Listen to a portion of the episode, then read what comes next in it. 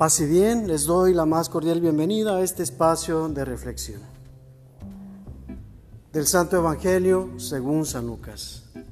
En aquel tiempo entró Jesús en un poblado y una mujer llamada Marta lo recibió en su casa. Ella tenía una hermana llamada María, la cual se sentó a los pies de Jesús y se puso a escuchar su palabra. Marta, entre tanto, se afanaba en diversos quehaceres hasta que, acercándose Jesús, le dijo, Señor, ¿no te has dado cuenta de que mi hermana me ha dejado sola con todo el quehacer? Dile que me ayude. El Señor le respondió, Marta, Marta, muchas cosas te preocupan y te inquietan, siendo así que una sola es necesaria. María escogió la mejor parte y nadie se la quitará. Palabra del Señor.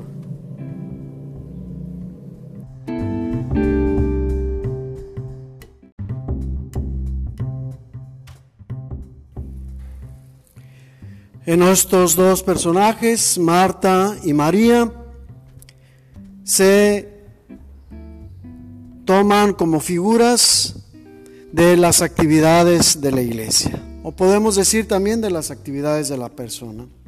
Marta es la parte activa, la parte que se preocupa por hacer las cosas que se tienen que hacer. María, en cambio, es la parte espiritual, la parte reflexiva, tanto de la iglesia como de nosotros mismos. Ya sabemos, ya lo hemos reflexionado en otros episodios, que la parte más espiritual es más importante que aquella otra que va siendo menos espiritual y se contrapone a la parte activa, es decir, a la parte material. Si hemos de elegir entre lo material y lo espiritual, no tenemos razón para pensarlo. Hemos de elegir lo espiritual. Esto es lo que Jesús le dijo a Marta a través de las únicas palabras que escuchamos en el pasaje y las únicas palabras que escuchamos que le respondió. Marta, Marta, tantas cosas te preocupan cuando una sola es la importante. María ha escogido la parte mejor. Es decir, aquel reclamo que hacía Marta pidiendo la abogacía de Jesús era importante. Sin embargo, es más importante lo espiritual. Lo que estaba haciendo precisamente María. Estar con el Maestro, aquel que iba a estar solamente una temporada con nosotros. Y que después tendría que regresar al Padre dejándonos ya preparados. Era importante que María lo estuviera escuchando. Era importante que todo su ser se alimentara de lo espiritual que Jesús le estaba compartiendo. Seguramente estaba embelesada y como sucede cuando verdaderamente hacemos oración, perdemos la noción del tiempo.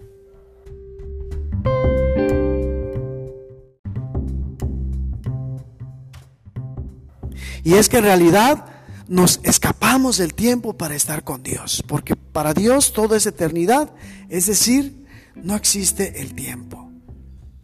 Pero humanamente podemos decir, nos escapamos del tiempo y perdemos la noción de este. Nos olvidamos de todas las cosas, bien sea otras alegrías, bien sea otros compromisos, otros padecimientos, para situarnos en ese momento de estar con el Señor. Y si verdaderamente estamos de manera plena frente a Él, es así como debe suceder.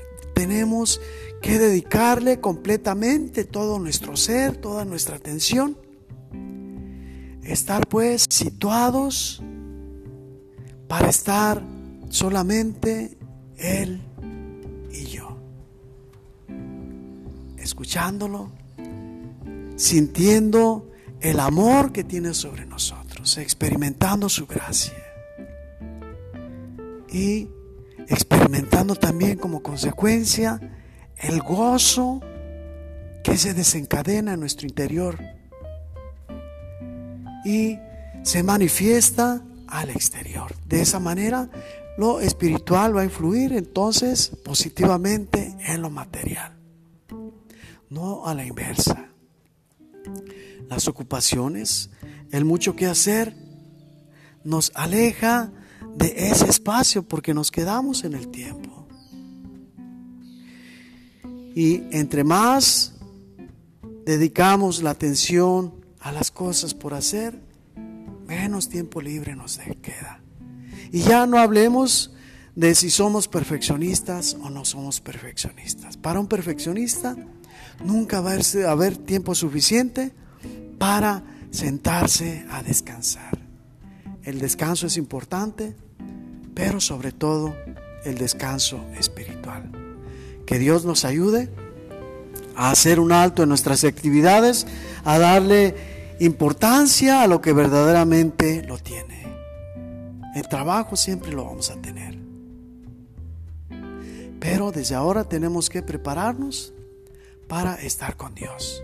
Por eso es importante dar un espacio que también nos sirve para la salud psicológica y mental. No se diga espiritual. Entre tantas ocupaciones, demos prioridad a lo espiritual. Dejemos un espacio de al menos media hora diaria para dedicarnos a nosotros mismos, dedicar a nuestro espíritu en esa interacción con Dios y te aseguro que tus afanes poco a poco irán desapareciendo.